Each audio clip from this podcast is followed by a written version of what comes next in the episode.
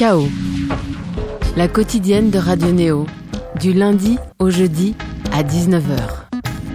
Bienvenue sur Radio Néo à Bourges sur le 100.0, Toulouse sur le 94.8, Marseille sur la RNT. Vous venez de nous rejoindre à Paris sur le 95.2. Il est 19h et c'est l'heure de chaos, la quotidienne culturelle de Néo. Un chaos électronique ce soir avec un pied dans les ténèbres, l'autre dans le dance hall. Dans les ténèbres d'abord avec Mondkopf, le producteur toulousain d'origine, s'illustre à nouveau dans un registre épique et élégiaque avec Good Luck in Death, une collaboration avec l'artiste libanais Charbel Abel qui se présente comme un manifeste anti-futuriste et onirique, on en parlera. Le dance hall ensuite, mais un dance hall de travers hein, avec Jack, une tête bien connue du clubbing alternatif, qui est passé des machines saturées au rythme dub et au reggaeton, le tout avec un humour euh, limite potage parfois qu'on retrouve sur les sorties de son label édition Grava. Paul Régimbaud, bonsoir. Bonsoir. Philippe Allez, bonsoir. Bonsoir. Alors vous connaissez bien, hein, n'est-ce pas quand même hein Exact. Vous êtes déjà retrouvés en interview ou pas ensemble? Non, ah ouais, jamais ça, vraiment ça, arrivé. Ça, ça Je a dû crois arriver, bien, oui, ouais, oui. ça a dû arriver Ouais, euh, ouais. pas mal de fois, Si, je pense. si, ouais. Pourtant, j'avais l'impression que vous n'étiez pas vu depuis un moment. Oui, Ouais, ça fait un moment, ouais. bref, ouais. on- Bon, vous évoluez plus exactement sur les mêmes scènes, c'est ça, Ok, on va en parler. Le chaos de ce soir est réalisé par Seb Lascou. Bonsoir Seb. Bonsoir Thomas Corlin, bonsoir messieurs. Et se prolongera avec un French Crush de Café Babel, cette fois-ci sur Jean-Luc Godard, vu par un expat allemand. On plonge d'abord donc dans le marasme avec un extrait de Good Luck in Death, le nouveau projet de Mondkopf. On écoute un extrait du morceau Fire Dreams and Memories. C'est une manière un peu copieuse de commencer une émission, mais rassurez-vous, chers auditeurs, on se rapprochera de la lumière en cours d'émission. Mondkopf dans Chaos ce soir sur Néo.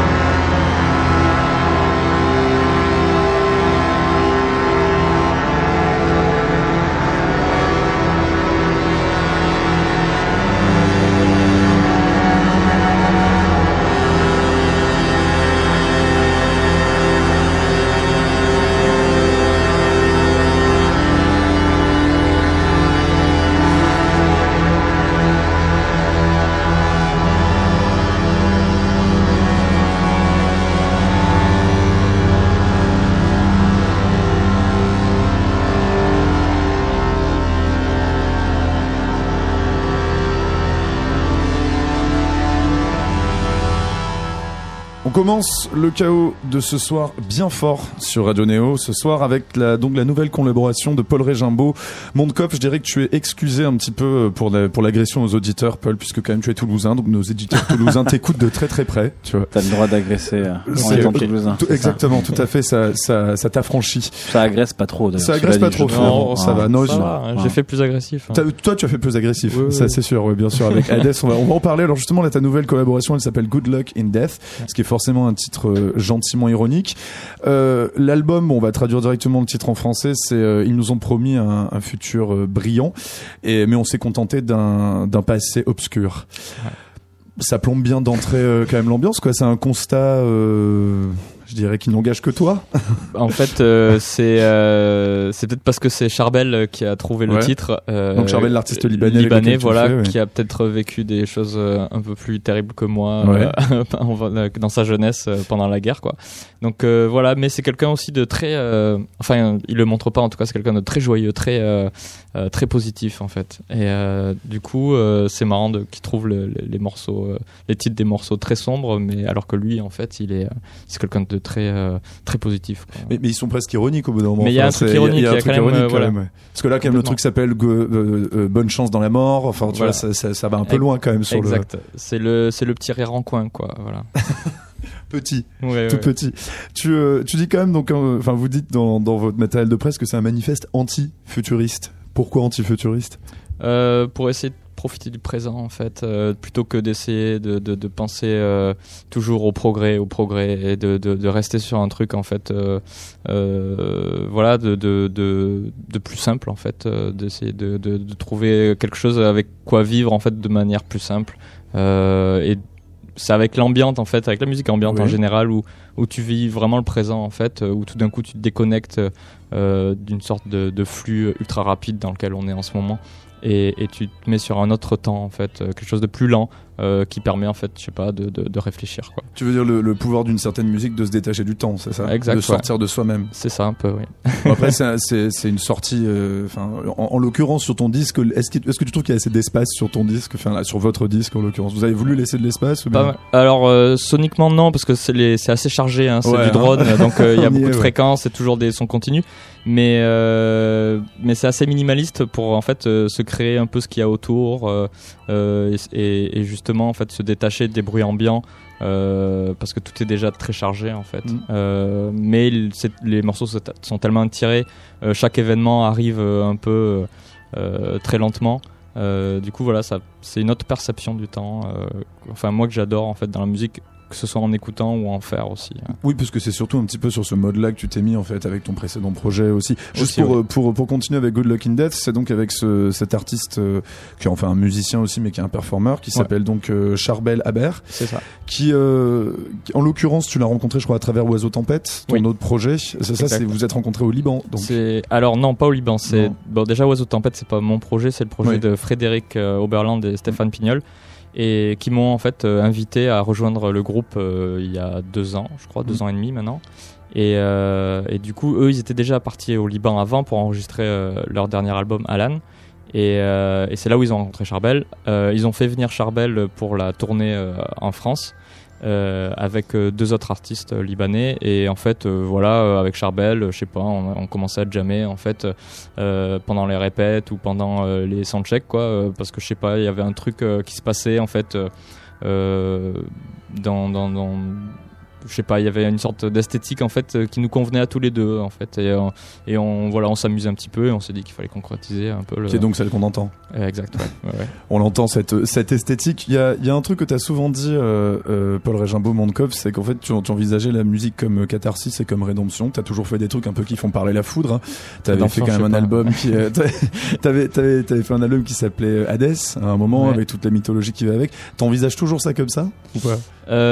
Ouais, que ça sera c'est chargé, ça. comme tu dis. euh, C'est c'est chargé, mais je veux dire, faire de la musique, faire des lives et tout, il y a vraiment euh, quelque chose de euh, qui transporte en fait, qui, euh, enfin, ouais, je sais pas, il y a une sorte de communication qu'on arrive à faire, euh, que en fait personnellement je n'arrive peut-être pas à faire Dans la vie de tous les jours. Et ça, je suis pas prêt de. Je pense que ce sera toujours le cas. C'est- pour ça que la musique, ça reste un- une sorte de. C'est, pas, un hobby, mais c'est quelque chose qui peut durer euh, toute la vie parce que c'est quelque chose euh, qui évolue sans cesse en fait. Euh, voilà, du coup, c'est ça qui est intéressant, c'est de pas savoir en fait ce que je ferai demain, euh, quel, quel, je sais pas, nouveau euh, moyen de communication je vais trouver à travers la musique. euh, voilà. Et t'as jamais fini de dire ce que tu as dit en musique en fait, c'est ça? Ah, complètement, oui. Tu, euh, tu, euh, est-ce qu'il y a un peu cette, notion, tu vois, par rapport à ce que tu fais, c'est extrêmement quand même, comme tu dis, c'est très, très chargé. Est-ce qu'il y a un peu ce truc de se cacher derrière un mur de bruit, tu vois, de temps en temps? Euh, Peut-être, parce que c'est vrai que j'ai j'arrive pas à faire de, de, de la musique avec beaucoup de silence en fait c'est c'est assez étrange mais euh, mais c'est vrai ouais il y a, y a toujours quelque chose de chargé pour euh, voilà ouais en effet pour me cacher peut-être je sais pas Euh, ou alors pour faire subir un truc un peu aux gens aussi Mhm. euh, je sais pas le, euh, leur créer un truc euh, un peu physique euh, Viscéral. viscéral ouais exact ouais. Quand, quand t'avais fait ton précédent projet là justement They Fall But You Don't, il était parti. Le point de départ en fait, c'était quelque chose que t'avais commencé le soir du, du 13 novembre. Ouais. Ça- ce qui est assez curieux, c'est que finalement c'est ton disque le plus léger presque. C'est-à-dire Tu que trouves, franchement, enfin léger dans le sens musicalement. Ouais, en ouais, fait, il oui, y a- oui. il y a un rendu, c'est un album d'ambiance. euh, Oui, c'est moins massif, quoi. C'est moins massif, ouais. Ouais. Euh, Il y a un ouais, un- paradoxe là-dedans. c'est Pour faire des sortes de, c'est pour réguler la balance peut-être un petit peu, euh, de, de vivre des choses euh, euh, assez intenses et d'en créer des choses plus légères. Voilà. Peut-être que si je vivrais des choses trop légères, je ferais de la musique. Du coup, c'est peut-être pour ça aussi qu'avant je faisais de la musique. voilà, je sais pas, mais il y a des, il y a une sorte de, de contrebalance comme ça qui se fait en moi quand je fais de la musique. J'ai l'impression. Oui, donc on revient un peu encore au truc de catharsis, de pouvoir justement sortir le truc. Et, Peut-être. Ouais. ouais. On va écouter un autre projet que t'as fait, euh, qui est euh, qui est un projet qui a été, tu as fait avec Agnès Géraud, Agnès Guéraud, pardon. Guéraud, ouais. Agnès Guéraud qui alors euh, bon alors Agnès Guéraud on peut la connaître plutôt dans le milieu académique comme une, euh, une- on va dire une, une théoricienne euh, de, des Ouais. musiques populaires. Elle avait fait sa thèse sur euh, sur Adorno, on l'avait déjà invi- invitée d'ailleurs ici pour en parler, mais elle est connue aussi notamment dans les playlists de Radio Néo en tant que La Féline. Et tu fais quelque chose, tu fais du, du son avec elle en fait, Paul Rimbaud. Tout à fait, oui. Alors c'est quoi votre petit projet? Là On a déjà deux morceaux qui sont sortis. Vous allez sortir un truc plus Ouais. Conséquent après là. Alors euh, complètement, ça reste un peu secret pour l'instant. Euh, en tout cas, on a composé un EP euh, il y a un petit moment maintenant euh, et qu'on va peut-être enfin sortir euh, l'automne prochain. Et là, c'est euh, une collaboration qu'on a faite euh, pour faire une reprise de Comme un guerrier de Gérard Manset parce que c'est un peu euh, un, un d'accord, artiste que qu'on aime beaucoup tous les deux. Et voilà, c'est un peu comme ça que le projet aussi euh, est né euh, tous les deux. Ah, j'avais pas compris que c'était une reprise. On va l'écouter tout de Ouais. suite. Donc c'est comme un guerrier. C'est un- je- là j'écoute la deuxième. On va écouter la deuxième Ouais. partie en fait. la deuxième version. Donc comme un guerrier, donc c'est la féline. Avec Mondkopf, on est toujours avec euh, également Lojack, ce soir qu'on n'a pas encore entendu, mais ça arrive. On est toujours dans Kawa tout de suite sur Radio Néo.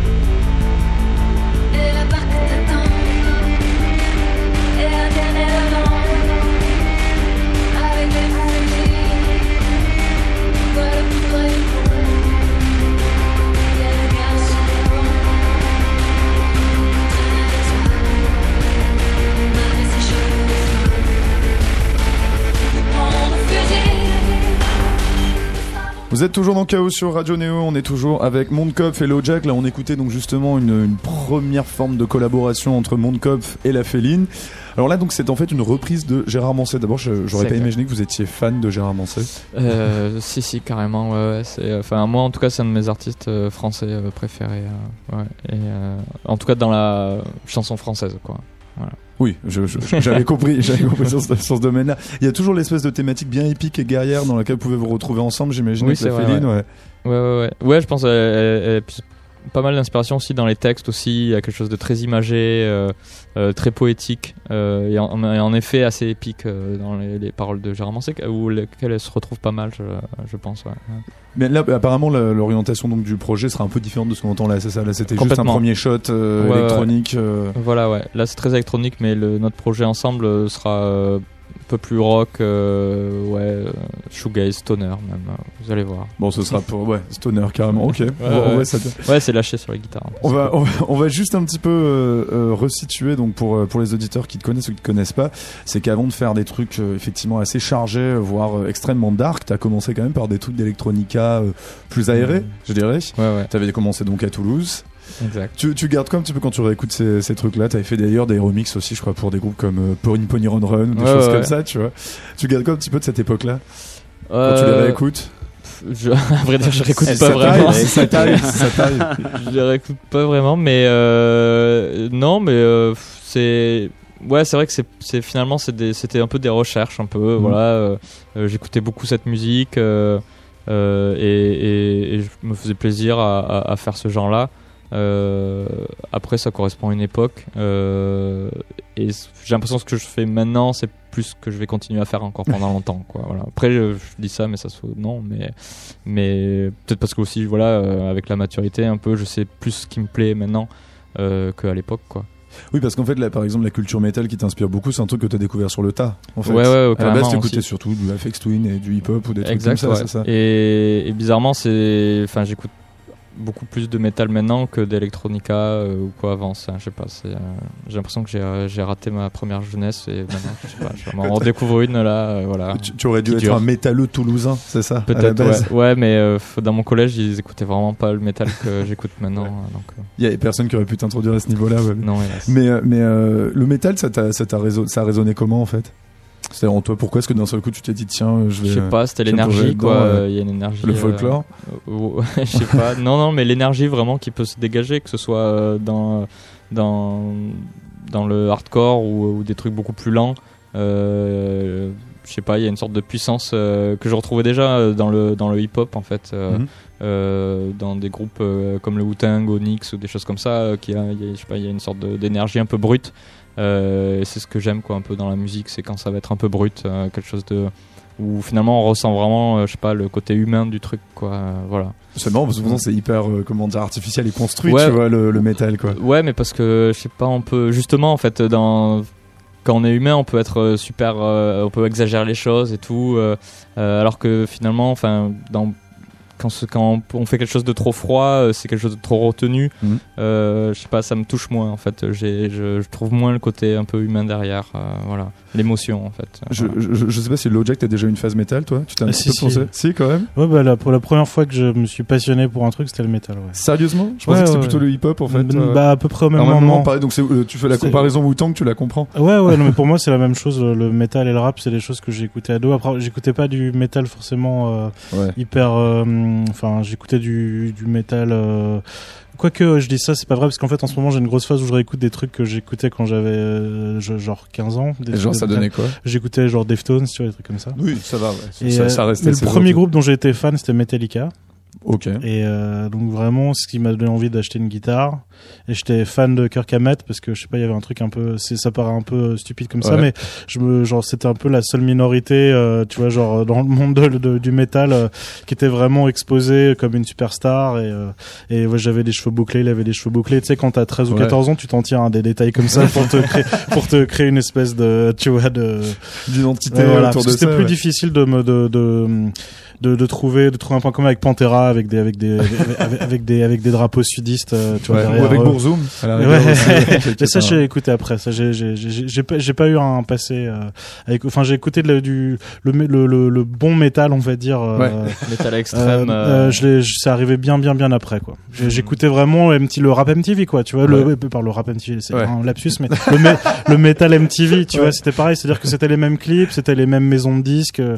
C'est donc euh, voilà, donc il y avait un accès. euh, Enfin, tu vois, genre, euh, euh, quand t'as 12 ou 13 ans, t'allumes la télévision et puis en fait le métal auquel j'avais accès c'était celui-ci, tu vois, c'était c'était c'était du métal de stade quoi. Bah, il y a quand même une époque en fait où quand tu allumais MTV2, de, fin, de gens de notre génération, j'imagine qu'on a à peu près tous euh, le même âge, et c'était vraiment une source de quelque chose en fait, euh, Ah bon? MTV2. Vraiment, quoi. Moi, j'ai- moi, j'ai jamais regardé MTV quand j'étais ado. euh, j'avais pas le câble ou des choses comme ça. J'avais même pas Moi Canal Plus en clair. Alors, Moi non, moi non plus. donc, donc ça devenait comment, Paul, Paul Régimbaud, mon coff Euh, Toi, t'achetais gentiment des disques ou t'allais à la médiathèque exactement. Moi, je lisais les magazines. Ouais, et ou tout, les euh, magazines, de toute façon les magazines. Ah bah, les magazines, le, le lien ouais. à la suite euh, ça, logique hein. de MTV. Mais ça parlait de la même chose, hein, de toute façon. Oui, c'était des gros magazines, c'est du gros mass média. Ouais, euh. On avait l'impression d'écouter des trucs super spéciaux, mais en vérité, le En monde entier non, écoutait ouais, des ça. Deftones, quoi. Mais sauf que t'habitais Saint-Malo dans un petit lycée, t'as l'impression d'écouter le l'objet le plus subversif possible. On va un petit peu basculer justement sur ton sur ton son à toi, le Jack. Alors d'abord justement par un fait, c'est que vous avez tous les deux monté un label. Toi, ça fait un petit moment, le Jack, le label édition Grava. Là, toi, en fait, ce, ce projet qu'on écoutait tout à l'heure, le premier en, début d'émission, Good Luck in Death, ça, ça lance un label Kenal, alors que tu avais déjà un label Ouais. avec euh, Guillaume Gay, une Paradis Zoom. Là, ça va être quoi la différence entre les deux? Euh, ce sera peut-être moins porté sur la musique électronique euh, pure, quoi. Voilà. Et puis peut-être, j'ai pas envie de dire plus expérimental, euh, mais euh, mais ce sera Tu veux dire lequel? Nal ou bien donc, Nal, Nal, être- ok. ouais, il va y avoir des choses peut-être un peu plus ardues à écouter que sur une Paradisum. Voilà. Wow, ardu comment ouais. Je sais pas, genre à se dire t'as le vinyle, euh, bon bah quand est-ce que je l'écoute ce disque, je sais pas trop, c'est pas le moment À trouver le moment pour Voilà, écouter. exactement. D'accord, ok. En même temps, Voilà. Good Luck in Death aussi est un petit peu un projet comme ça. Ouais ouais je sais mais. euh, Enfin, après, ça dépend de la vie que tu as aussi. euh, Oui c'est vrai. mais enfin bon vous, vous verrez mais mais après il y y aura peut-être des choses euh, plus euh, plus festives aussi mais mais toujours avec le côté un peu euh, euh, un peu borderline quoi voilà. Comme on dit. Ça, tu, Voilà. tu- tu vends très très bien ton, ta- Ouais. ta sauce. Ouais, je suis un peu nul à ça désolé. non, non, c'est pas mal, ça donne envie, ça, ça met un petit suspense. Là, ce qu'on va écouter, euh, euh, Philippe, Philippe, allez, Lojack, à chaque fois, j'essaie de dire vos, vos pseudos en même temps, de, enfin, vos noms d'artistes en même temps dans vos noms. On écoute un truc, alors ce qui est assez marrant, c'est que, donc, on va expliquer ce que c'est exactement que le dancehall après, après avoir écouté un petit extrait. Mais toi, t'as fait un sous-label qui s'appelle les disques de Bretagne. Trouve Disques de ça- Bretagne, les ouais, disques de la. Bretagne, ouais. C'est quand même bien mignon.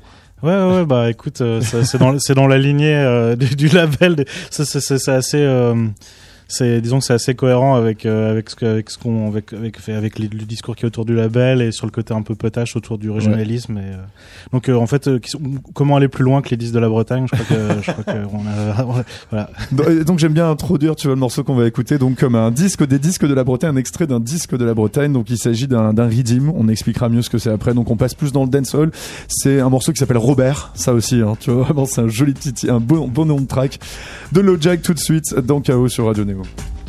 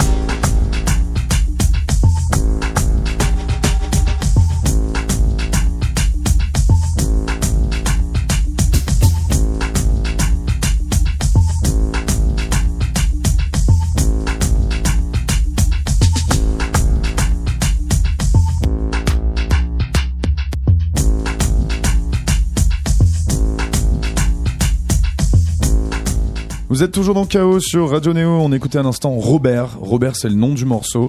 C'est de Lojack. Ça vient des disques de la Bretagne. Alors, en fait, euh, donc on est toujours avec Mondkopf et Lojack ce soir dans Chaos. Euh, Lojack, tu viens plus d'une scène qui était un peu plus noise avant, toi aussi. Enfin, on va dire tech noise et compagnie. Enfin, t'as fait plein de choses très très différentes, mais en tout cas, ça faisait pas mal de. T'as fait des disques durs à écouter, certains, et euh, notamment sur euh, le label que, co-dirige Paul, donc In Paradisum. Et t'as progressivement laissé tomber un petit peu ça pour euh, t'intéresser au dancehall, qui est une branche du reggae, euh, aussi au dub et au reggaeton, qui sont en fait des domaines auxquels tu connaissais rien, c'est ça? Tu y es venu assez. euh, Bah oui et non. euh, Oui et donc, ouais, euh, le, le dancehall quand même un peu plus, Si, tu mais euh, disons que c'est plus. je croyais que t'étais arrivé naïvement en fait, toi. Non, c'est plutôt au contraire le, le côté un peu euh, dub euh, par le par le spectre plus industriel où là eff- effectivement j'y connaissais pas grand chose. Et il y a 4-5 ans j'ai découvert Adrian Chaoud et New Sound et là effectivement il y un avait producteur il y a- anglais euh, très il y cool. avait une approche euh, extrêmement euh, genre fraîche euh, du truc, Mhm. mais en revanche le dancehall ça a toujours été là. Enfin c'est c'est quand même Ah un ouais genre. Je sais Non, pas, mais chez toi, je veux dire, enfin, en toi. Ouais, bah je sais pas, enfin quand on parlait d'MTV tout à l'heure, moi j'ai découvert la musique avec ça, je sais pas, j'écoutais Sean Paul euh, quand j'étais au lycée. le, le mot est lâché. et euh, On voilà. attendait tous Et en que le fait, mot de Sean ouais, Paul arrive. et en fait le truc c'est que hum, un des un des premiers euh, DJ euh, ou vraiment qui m'a donné envie de en fait si tu veux j'ai commencé le DJing euh, pas du tout par le spectre du mix, j'étais Mhm. dans le scratch et tout ça. Mhm. J'ai acheté des platines pour ça en fait pour créer des trucs, du beat et tout ça et et euh, le côté euh, DJ euh, Ouais. genre disc jockey qui passait disque, c'était pas du tout l'intérêt premier. Et en fait un des premiers DJ qui m'a passionné, qui m'a donné envie d'acheter des disques et de les mixer, c'était Diplo avec euh, Mhm. avec Hollertronics et il passait du dancehall et c'était mortel et, je- et en fait euh, et ça faisait les ponts avec euh, avec euh, avec plein de en fait si tu veux euh, ça a été un truc assez pionnier pour moi finalement parce que ça m'a ouvert ça m'a ouvert à Cybotron à l'Italo Disco Donc, à aux origines de la musique à la électronique, de Baltimore l'électro, Club ouais. Music. Enfin en fait à plein plein de choses qui définissent à peu près ce que je suis maintenant. Enfin en tous les cas et donc si tu veux c'était là en fait c'était là mais c'est plus le spectre plus plus euh, plus left field en fait euh, que j'ai Ouais. appris sur le tard c'est pour ça que je te citais Adrian Sherwood et tout ça ouais. et ça, en revanche, c'est un truc effectivement que j'ai que j'ai appréhendé euh, il y, a, il y a- il y a pas si longtemps que ça. Alors justement, là, le, on va dire tout le sens de l'humour de ton label euh, Édition Gravard retourne un peu dans le fait que tu viens donc, euh, enfin, ça s'appelle les. Euh, dans c'est quoi Les rythmes du lieu-dit. Les Ridim du Liodi. Donc c'est, on est là sur un sur un style de musique qui est donc à la base jamaïcain Mm. que tu fais intervenir dans un folklore un peu breton, quoi. Tout à fait. C'est le genre de blague en fait que vous faites euh, sur ce label Ah ouais, en fait. ouais, c'est le bah- sens du décalage du truc que vous cherchez à créer à chaque fois. Ouais, parce que par exemple, euh, ouais, ouais, parce qu'il y a, y a un truc où ça nous a- ça nous amuse de jouer. À la base, c'est plus dans un truc de de purement euh, purement graphique où on aime bien aller chercher euh, dans notre dans l'originalisme Mhm. que nous on connaît on est on est breton je je je, on- je gère le label je gère le label avec un ami euh, de très très Jean, longue date Jean, euh, Jean Carval. euh, qui est lui aussi euh, breton on s'est rencontrés en Bretagne enfin on- c'est ce Je précise, tu es né au Honduras, hein, cependant. Je suis né en Honduras, euh, j'y ai vécu 4 mois Ouais. et ensuite, ensuite j'ai déménagé en breton. Bretagne. Ouais, t'es breton, quoi. Voilà. Et, euh, et donc, euh, donc ouais, ça, ça nous amuse de jouer avec euh, ce folklore un peu régionaliste, Ouais. mais en fait d'y trouver des références qui peuvent euh, justement des trucs un peu qui, on peut en fait le sortir un peu de ce régionalisme. Et euh, jouer un peu avec ça, avec des typos, euh, avec euh, de l'illustration. Et par exemple, euh, le point de départ, euh, c'est qu'il y a un drapeau du pays nantais euh, avec des canards et, euh, et, euh, et avec euh, un truc vert jaune rouge en fait qui ressemble très clairement à un drapeau euh, jamaïcain.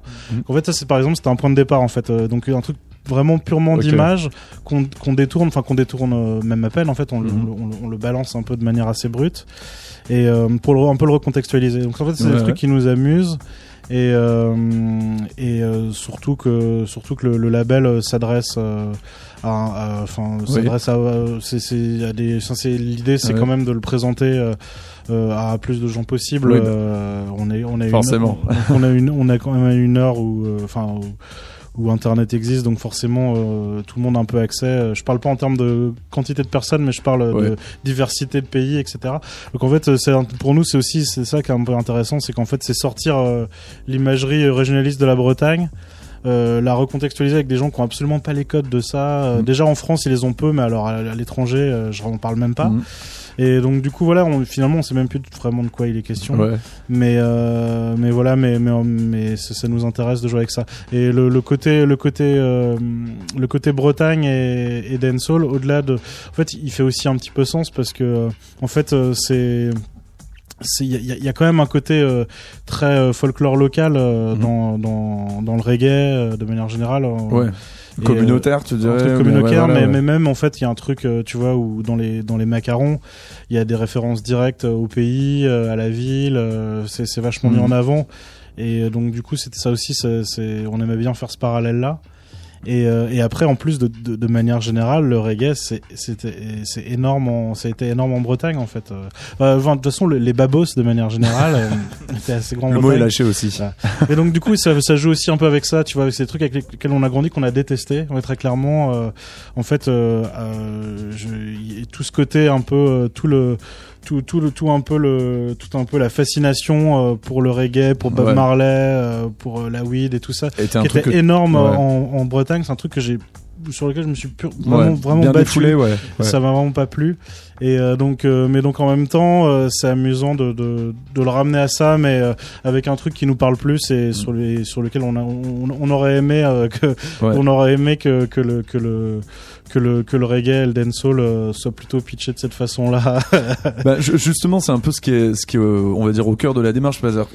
Tous les codes, je dirais, musicaux et culturels de cette musique-là, que ce soit le dub, le reggae, le dancehall, sont de plus en plus détournés actuellement par des artistes ben, comme toi, ou bien il y a Jay Glass Dub aussi, Ouais. qui, est, qui est je crois, anglais. qui, il est euh, grec mais est- ah, il, ouais, mais il est lié à un label euh, anglais moi-même en fait j'ai cru pendant longtemps qu'il était anglais et en fait il est grec ouais. Et donc lui aussi il participe à ce truc d'un peu détourné, changer ces codes-là, changer ce son-là, le décontextualiser d'un justement de ce contexte un peu que tu décrivais à la base et, euh, et de ces codes-là, c'est c'est ça que vous jouez. Ouais, ouais, mais lui, c'est assez intéressant parce que, euh, en fait, il est vraiment dans une démarche où, euh, justement, pareil, il va, il est assez fasciné par Adrian Sherwood et par New Sound et par euh, toute cette, euh, tout ce courant, euh, en fait, de producteurs, producteurs de la fin des années 80, euh, milieu même, euh, plutôt lié aux scènes punk, wave, euh, Mhm. et euh, qui produisaient euh, pour des groupes de post-punk, euh, pour de la musique indus. Mhm. Et euh, mais sauf qu'ils étaient anglais et que la culture jamaïcaine, caribéenne, elle, était là au Ouais. pied de leur porte.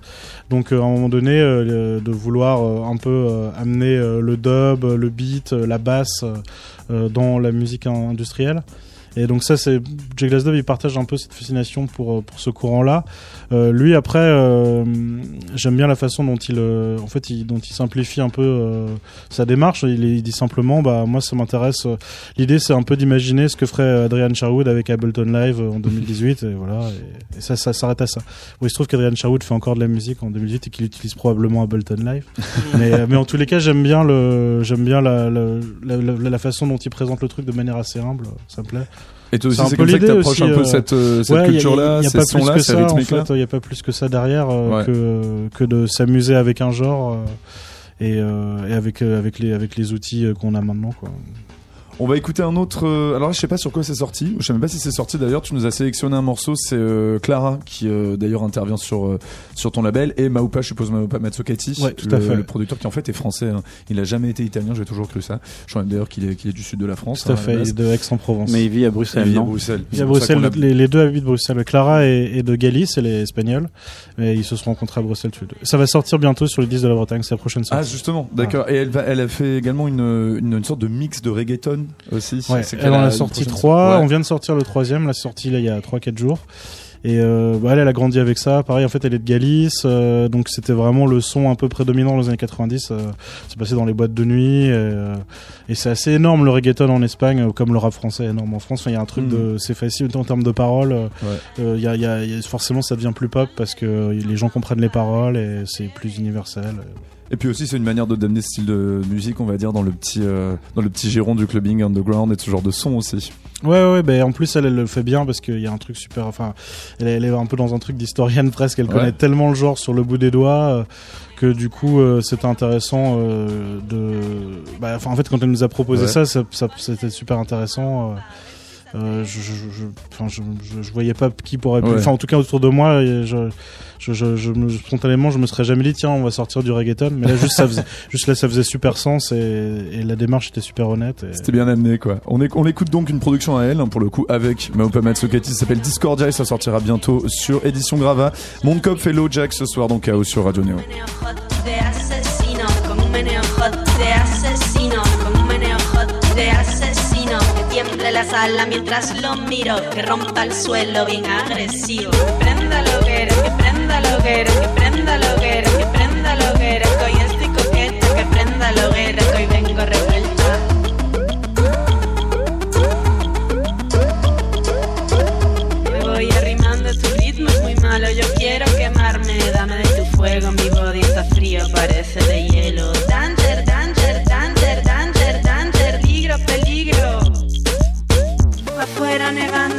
Sofocando, tu baile me tiene atada y sudando. Alarma, alarma, alarma,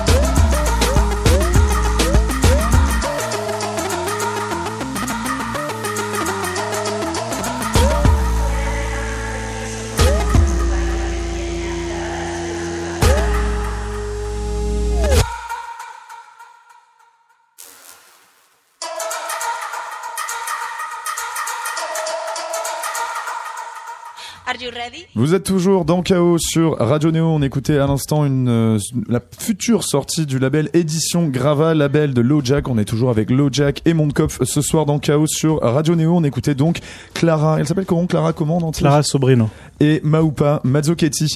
LoJack, il y a, il y a un, un- Philippe, on va t'appeler plutôt. Il y a un élément qui, euh, qui revient quand même pas mal dans, dans ce que tu fais. C'est l'humour. On disait d'ailleurs qui peut être assez euh, d'ailleurs potage de temps en temps. Alors à une époque, donc t'as un peu commencé dans une scène beaucoup plus euh, un petit peu donc il y a eu pendant tout un moment euh, pour ceux qui forcément ne passent pas leur temps à écouter de, la musique qui tabasse dans dans, un certain clubbing, dans une certaine scène dance. Il y avait une musique qui flirtait avec la, il y avait une branche qui flirtait avec les sons industriels, avec le noise, ce genre de choses. C'était assez nihiliste, c'était euh, c'était parfois très très, je dirais plombé et solennel. Et c'est un truc qui au bout moment te faisait marrer en fait, que tu as pris au second degré personnellement. Ouais, ouais, bah totalement, ouais, ouais, ça me faisait, ça me, ça me, enfin, ça me fait toujours rire. Ouais, oui, parce que ça continue, hein, ça commence un peu à s'essouffler, mais euh, Euh, ouais, ouais, bah après, euh, ouais, je sais pas trop comment le définir, mais ouais, ouais, pour moi, il y a, y a- mais euh, de manière, après, il y a, euh, après, de, je trouve ça assez fidèle finalement avec pas mal de, avec, avec une esthétique. En fait, par exemple, la noise, euh, Mhm. il se trouve qu'à l'époque où je m'amusais avec la noise, j'avais aucune idée de ce que c'était.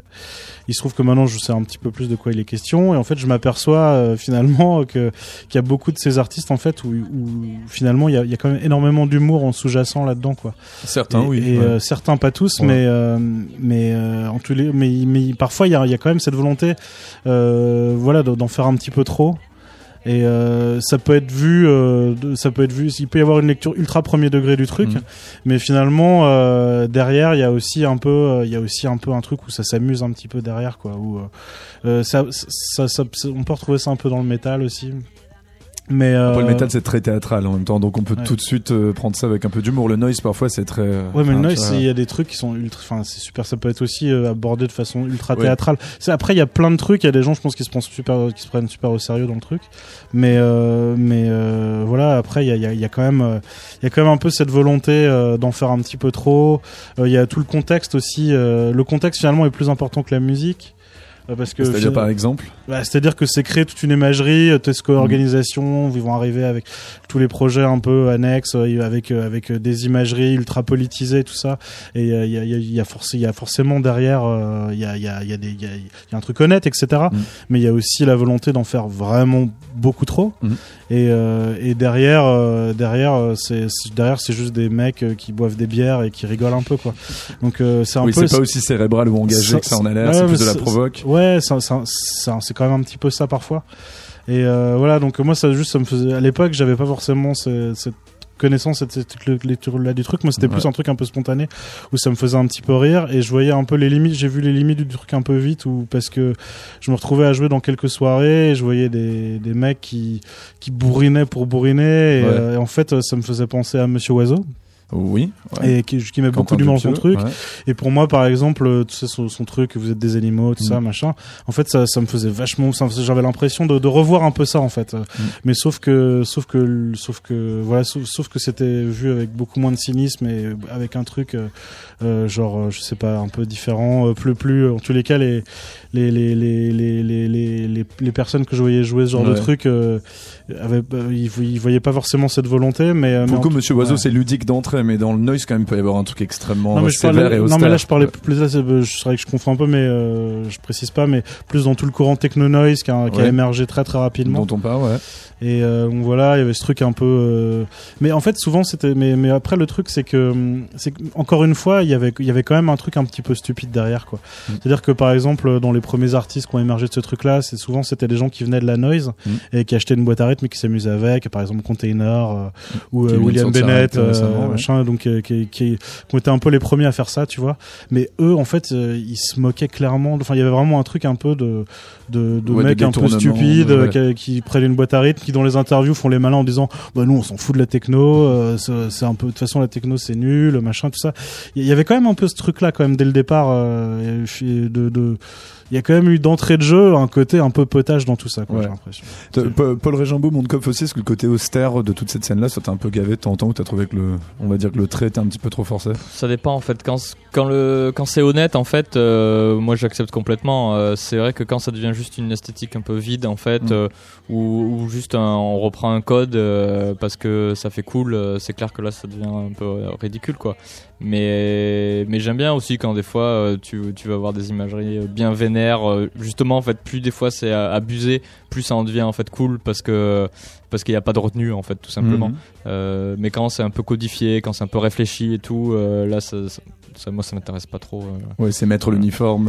Ouais, voilà, c'est un peu, ouais, c'est, ça devient un peu dogmatique, quoi. Ouais. Ouais.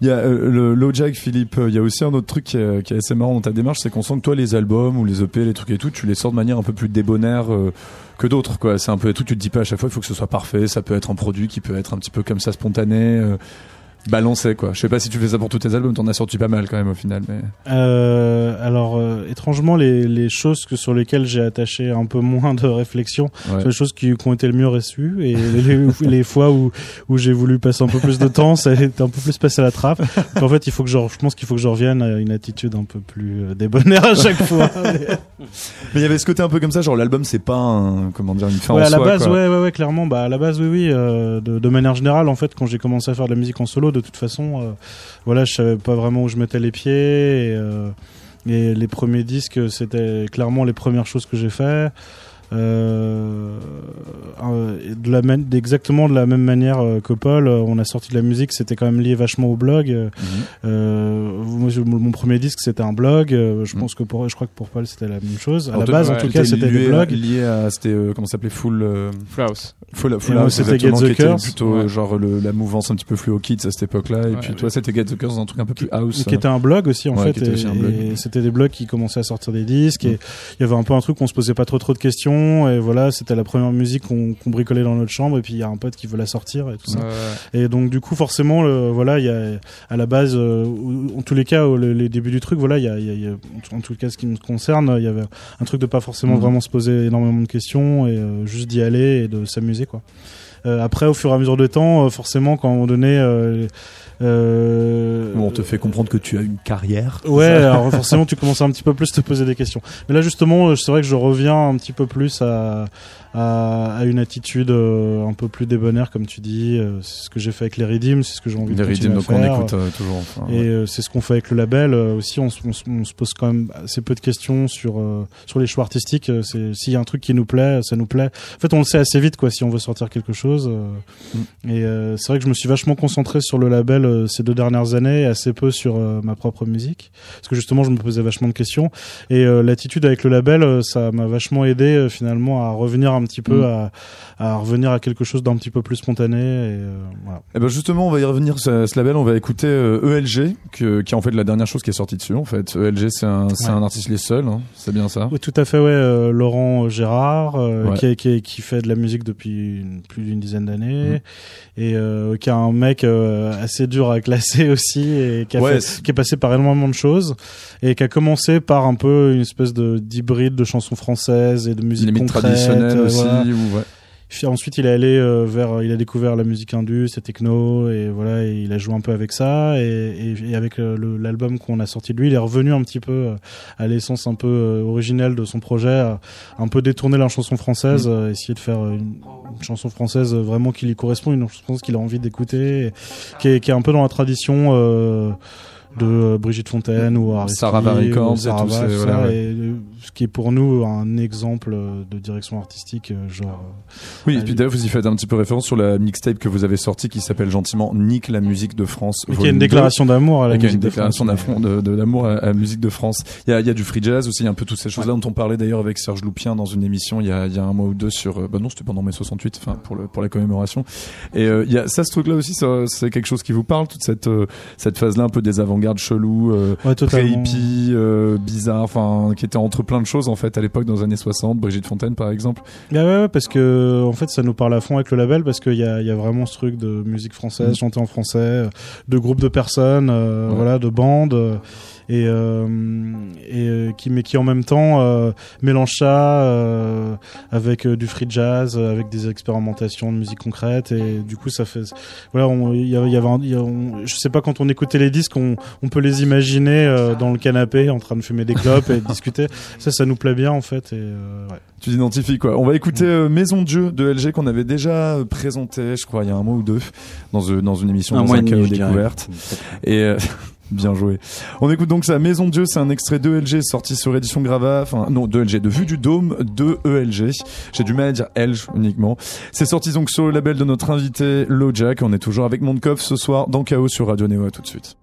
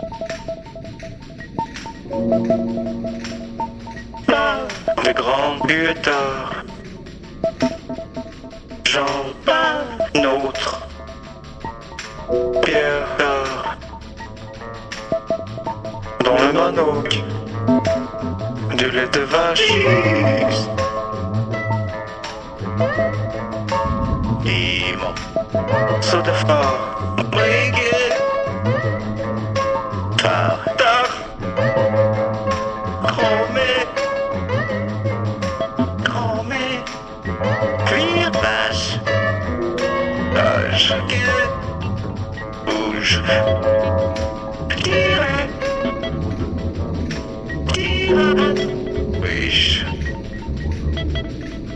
Tirage. Bouge. Louche.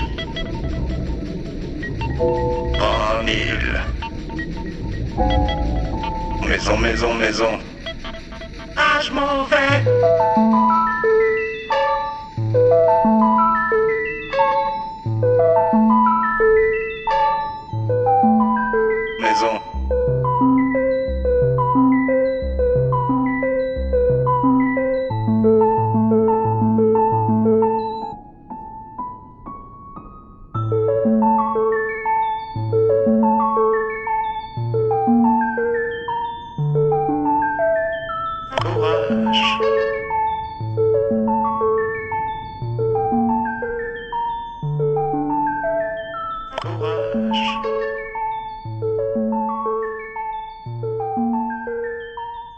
Vous êtes toujours dans Chaos sur Radio Néo. On écoutait donc ELG, euh, la dernière sortie, donc Vue du Dôme, la dernière sortie du label édition Grava d'un de nos invités, Jack. On est également avec Mondkopf ce soir dans Radio Néo. On va passer avec sur Radio Néo, pardon. On va passer sur, euh, on va passer à notre petite chronique euh, ce soir. Il s'agit en fait de notre site partenaire Café Babel qui fait une chronique qui s'appelle French Crush où il demande un petit peu, euh, disons la, référence de culture française à un expat, tu vois, comme ça. Genre il demande euh, un expat européen et il demande comme ça, moi voilà, euh, qu'est-ce que qu'est-ce qui t'a marqué avant que tu arrives dans ce pays? Et en l'occurrence là, c'est un Allemand qui a parlé de Jean- Jean-Luc Godard. Juste avant de revenir à ça, ça me fait penser un petit peu donc à, on va parler de cinéma. Est-ce que tu fais encore des bandes son toi un petit peu, Paul Régimbaud, euh, Mondkopf, Euh, de tout- films? Euh, Ouais, ça tout à fait. ouais, ouais. euh, J'en prépare une pour le second film euh, du réalisateur de la de la BO de Bridgend que j'avais fait. Mhm. Et euh, j'en, il y en a une aussi qui a inspiré mon prochain album solo. Euh, qui donc sort dans longtemps. qui sort de l'année prochaine. Euh, ça c'est pour un court métrage et euh, Mhm. je vais sûrement en faire une aussi une nouvelle pour un documentaire. euh, voilà. Donc euh, voilà. Bon alors après Jean-Luc Godard, il était pas trop musique dans ses films. hein, après, hein, donc bon, c'est pas le même état d'esprit. Bon, on va écouter. très belle musique dans les films de Godard des fois. C'est rare quand même ceux des années 60. Il est plutôt en mode. il non, détestait plutôt, la musique. plutôt ouais. quand c'était des films expérimentaux un peu. Ouais. euh, ouais, ouais. Je pense Il a- oui les derniers ont plus de musique. Ceux où il fait des collages vidéo, des Il y trucs en comme a, ça. ouais, ouais. Très beau morceau avec Arvo Part. Enfin, un très beau film avec Arvo Part en fond. On, on va écouter tout de suite donc le French Crush euh, sur Godard de Café Babel. French Crush par Café Babel sur Radio Néo. dans Chaos. Salut Jasper. Salut. Tu es allemand, tu as 30 ans, ça fait quelques heures que tu es euh, à Paris et tu es surtout fan de Jean-Luc Godard. Donc voilà, on va s'attaquer à ce gros morceau qui est euh, Jean-Luc Godard. Et la première question que je veux te poser, c'est comment s'est passée ta première fois avec un film de Jean-Luc Godard? Mathieu, c'était euh, à Paris. Moi, j'ai fait mon Erasmus à Paris, euh, Ouais. à Nanterre. Et euh, c'était euh, assez romantique parce que j'ai passé euh, bon l'après-midi avec euh, une Espagnole. Et après, on est allé dans un euh, cinéma à la Sorbonne. Et là, on a vu à bout de souffle ensemble et c'était assez agréable. J'imagine. Euh, ok, pour dire, dire la vérité, c'était pas la première fois que j'ai vu un film de Godard, mais C'était vachement bien romancé. c'était sur mon divan euh, tout seul. La D'accord. première fois, comme ça, je veux pas. Mais cette histoire d'espagnol, c'est vrai? C'est vrai. Ah, et c'était à bout de souffle. C'était Et c'était la première fois que tu voyais à bout de souffle. à bout de souffle, oui. D'accord. Oui. Et donc vas-y, continue. hein. On est tous, euh, on est tout oui là Ah, sur, ah, sur cette- Après, je, je peux pas le dire. Mais qu'est-ce que qu'est-ce que t'as non mais pas pas pas ton intimité avec cet espagnol euh, en Erasmus, mais mais le mais le film. Ah, le film. Euh, Oui. Et l'œuvre de Godard. Qu'est-ce que t'en as Moi, pensé? je suis peut-être plus que à Godard, je suis un fan de Belmondo, notamment à l'époque. Euh, la première fois que j'ai vu euh, Belmondo, je me suis dit pourquoi je suis pas comme ça, un mec qui est, euh, tu vois, qui est, qui est, qui est fort, qui, qui est plein d'énergie, qui fait qu'est-ce qu'il veut, euh, qui est au fond tout Ouais. le temps. Ouais. Et il a, il a ce côté euh, sportif que, que j'adore. Ouais. Euh, c'est ça que j'ai pensé euh, dans ce cinéma à Paris euh, quand j'ai fait mon Erasmus. Pour revenir à Godard, comment tu l'as connu en Allemagne? Comment t'en as entendu parler? Euh, je pense euh, ma famille est très fan de d'une nouvelle vague. Notamment mon père, il est très euh, francophile. Euh, il m'a appris que les films parfois peuvent être un peu ennuyants parce que, pour dire euh, la vérité, les films de Godard parfois c'est long, Hmm. tu vois? Ouais. on voit pas euh, ce style dans le cinéma d'aujourd'hui. Dans ce sens, je je veux pas dire que les Français sont ennuyeux, mais moi, c'était à peu près la première euh, contact artistique avec la France D'accord. Ouais. Par Godard. par Godard. Et c'était lequel C'était quel film? Je pense le mépris. Du coup, ça t'a, hum, quand t'as continué à regarder Godard ou des, même d'autres films de la Nouvelle Vague, ça t'a conforté dans l'idée que c'était ce type de cinéma-là qui était euh, ennuyeux. euh. Euh, J'imagine que comme tu es fan, c'est autre chose qui t'a qui t'a qui t'a plu dans ce Je, cinéma. je pense qu'il a, il a, il a deux côtés de Godard. Il y a, à l'un côté, il y a cette banalité de la vie, Hmm. euh, être ennuyeux, quelque chose qui manque. Il y a aussi des sentiments forts, comme le mépris, le désespoir, tu vois. Et il y a des caractères quand même euh, très forts, comme euh, Belmondo ou bien euh, Léo ou Brigitte Bardot. Piccoli, des caractères forts. Et parfois aussi quand je, je lis, j'aime bien être un peu ennuyeux. Ok. C'est, un peu euh, relaxé de voir euh, quelque chose dans le monde artistique qui n'est pas tout le temps euh, entertaining, tu Mhm, vois. mhm. Là, ça, ces côtés, je trouve, c'est intéressant. Et est-ce que tu es allé au-delà de juste voir des films, tu vois, euh, de la de la nouvelle vague qui sont extrêmement lents, extrêmement longs, c'est ce qui en fait la définition. Mais euh, il y a énormément d'analyse en fait de de ces films, euh, d'intellectualisation de la nouvelle vague. Est-ce que ça, ça t'a ça t'a touché en tant que fan de Jean-Luc Godard ou euh, t'es resté euh, sur le côté euh, relax euh Euh, bon, Godard, il est, il est aussi un, un théoréticien de, de films. Ouais. Et je pense se voit. Ça se voit dans les films. Mhm. Et parfois, tu vois même des réalisateurs dans des films de Godard en parlant d'art. C'est le réalisateur dans le film, réalisé par un lisa- réalisateur. C'est, tu vois, c'est... Ouais. Une- on appelle ça une mise en abîme. En France.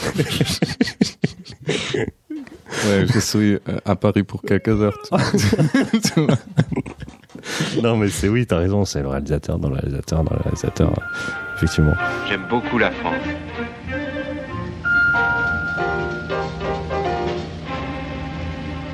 Si vous n'aimez pas la mer, si vous n'aimez pas la montagne, si vous n'aimez pas la ville, allez vous faire foutre. Merci beaucoup à Café Babel pour ce French Crush sur Jean-Luc Godard. Chaos, c'est fini pour ce soir. On va revenir sur l'actu de nos, nos deux invités. On commence avec toi, Mondkov. Donc ben là, cet album euh, Good Luck in Death, il est déjà sorti sur ton label. Ouais. Bon, donc tu as à l'instant évoqué un futur euh, album sous le nom de Mondkov, mais bon, c'est pour dans très longtemps. Là, ça, c'est pas du tout. hein. C'est pas l'actu encore. C'est pas l'actu encore. Un projet également avec euh, avec Agnès Guéraud, qui enfin, avec la Féline, qui viendra plus tard aussi. Euh, cet été, À la tu rentrée. seras à la rentrée ou peut-être un peu après. si on, on peut pas en dire plus. Euh, également, donc le, fait- tu seras en live au Festival Vision. Sous quelle forme cette fois-ci? C'est au- Sous Mandcop solo. Mandcop solo. D'ailleurs, Ouais. Lojack, tu y seras aussi. Ouais, Festival. ouais, euh, ouais, très Ouais. bonne nouvelle, mais en fait, Ouais. je le savais, j'avais oublié. Bah, mais je joue le samedi et j'arrive que le samedi, je te raterai. Mais je serai là le samedi, par contre. Ah, donc, cool, euh, cool. Parce que toi, t'es en bon breton, tu restes tout le week-end à ce Mais festival. je reste deux semaines, j'ai loué une baraque après. non, mais c'est vrai. Moi aussi, j'y vais avec ma famille, on a loué une, pour une semaine aussi. fait, euh, en fait, il y a pas mal de gens euh, qui font ça. Ça donne envie, hein, ce festival. C'est sur un fort, c'est ça Euh, ouais, euh, en bord de mer. Alors, je, connais pas ce coin-là. euh, C'est super vaste la Bretagne, donc Mm. du coup, ce sera l'occasion de découvrir. Enfin, je connais, euh, c'est à côté du Conquet. Je connais bien le Conquet parce que c'est l'embarcadère pour aller à l'île de Ouessant, donc qui est le- la seconde maison de Grava. Euh, Waouh, putain, comment tu vends bien là tu, de- tu devrais bosser à l'office du tourisme de Bretagne comme ça. écoute, Quoi, tu euh, vends trop bien ça. Si, si, si les choses se passent euh, Ouais, pas trop bien avec grave. le label, on, on- avec Jean, on va, on va, on va postuler pour un poste euh, Il y a- il y a- il y a à l'office du tourisme de, euh, Bretagne. ils vous entendent, ils vous entendent. Bien sûr, nous, on les embrasse. Et, euh, et donc également le 4 octobre pour- avec Oiseau Tempête pour euh. Ouais, c'est ça. Géo Barbara. Au FGO, Barbara. Lojack, donc toi, ben, aux éditions Grava, il y a cette mix- mixtape dont on parlait, donc euh, Nick la musique de France, euh, pas volume 2, qui est sorti. Tout à fait, qui vient de sortir, enfin qui est sorti il y a un petit mois un petit et L'album de Eras LG. 3, l'album de G. Et ce qui vient de sortir là, c'est Reggaeton Eras 3 Mhm. de Clara. De Clara, Voilà. qui est encore une mixtape aussi. Ouais. Il y a également, là, on va, on va se quitter sur ta prochaine sortie. Tu joues donc, euh, donc toi aussi, donc au Festival Vision. Tu joues dans un petit festoche aussi qu'ils ont commencé juste à côté de Lyon. Je crois que c'est la première fois qu'ils le font. Ça s'appelle le euh, Ah, c'est- ce week-end, C'est ce week-end. Sismo, ouais, Ouais. tout à fait, euh, pour un set euh, justement. ils m'ont, ils m'ont, ils m'ont clairement demandé Ah oui. de faire un set orienté Redeem du lieu dit. Je crois que c'est même annoncé. Donc Dancehall et compagnie, d'accord, ouais. spécial set. Pour qu'il n'y ait pas de malentendu, justement. Bah, parce que je pense que je où, pense que ouais. j'ai tellement tellement cette réputation de de, de, ne- de, de, De pas faire ce qui est sur le disque. Voilà. Ça. que du coup là ils ont ils ont vraiment demandé à ce que ce soit écrit noir sur blanc quoi, Ouais. pour pas que je déroge. Ouais, que, qu'on- que, le, que les, les, les festivaliers ne demandent pas de remboursement, c'est Voilà. ça. tu joues également au Rex à Paris avec euh, Ron Morelli du label Lies. Et euh, sinon, il n'y a pas une nouvelle soirée des éditions Grava, puisque enfin, il y a des très très bonnes soirées que vous Le- organisez à Paris le ou en région si, parisienne. si, tout à fait. Justement, on va, on va l'annoncer là, Ouais. dans, d'ici, là, là, dans cette, Ouais. cette semaine. Donc je, D'ici- maintenant, non D'ici maintenant, voilà. Ah, exactement. très bonne Voilà. blague sur le. bien Euh, donc euh, le 6 juillet, on fait un truc à Big Wax, donc un- une nouvelle boutique de disques qui vient d'ouvrir euh, juste à côté là dans Ouais, le bien 11e sûr, tout à fait, qui avait été ouvert par la, par la bande de, de l'international. de l'International Records. Et ouais. euh, du coup, on fait un in-store là-bas avec Clara, justement, euh, Oko DJ, et puis Jean Carval qui passera l'édition. donc ton binôme. Tu, c'est quand t'as dit? Le 6 vendredi 6 juillet. Ok, donc c'est vraiment dans pas longtemps. Donc euh, c'est gratos, euh, il y aura des bières. euh, Tout ce qu'il faut. C'est une mini, une mini soirée édition fromage. Sûrement. On va écouter donc la nouvelle sortie là de, on va se, on va se quitter sur la nouvelle sortie de ton label, enfin la future sortie de ton label. Il s'agit du Eke, qui est un artiste qui a surtout sorti des vieux trucs à lui euh, d'il y a très très longtemps. sur Antinote, ouais, sur le label qui a- Antinote. qui a cofondé Antinote avec euh, Mhm. Zoltan et euh, on l'a volé. Voilà, ça sort sur Grava. Oh, Il y, a- y a beaucoup d'échanges quand même dans ces, entre tous ces labels euh, Ouais. en France. Ouais, ouais. Bah, il, il a fallu qu'on embrasse la bague de Zoltan pour ça. et, euh, et le mais on s'est pas retrouvé avec une tête de cheval dans Ouais, ouais. lit. euh, donc euh, Ouais, du coup, ouais. ça s'est bien le passé. parrain, ouais. Voilà. Donc là, ce qu'on écoute, ça va sortir quand? Donc ce sera sur les disques de la Bretagne, c'est ça celui-là aussi? Ouais, sur les 10 après, ce sera la sortie numéro 3. Ouais. D'accord. Et le morceau s'appelle Zonk. Merci beaucoup à vous. Merci, Merci à toi, à Philippe vous pour l'invitation. Merci à toi, Paul Mondkopf. Merci à vous. Merci à toi, Seb Lescou, à la Réal. Merci à toi, Thomas Corlin. Merci à Café Babel pour leur chronique. Merci à Marie Mougin pour l'aide à la préparation. Vous pouvez retrouver la playlist et le replay de cette émission sur radioneo.org, sur toutes les applis de podcast pour mobile et sur iTunes. Demain, toute la culture prend les rênes de Chaos et invite entre autres la, chorégraphe Catherine Andréou. Mercredi, Chaos sur le ring, spécial cinéma. Et jeudi, on reçoit Alain Chamfort pour la fête de la musique. Passez une très bonne soirée sur Néo.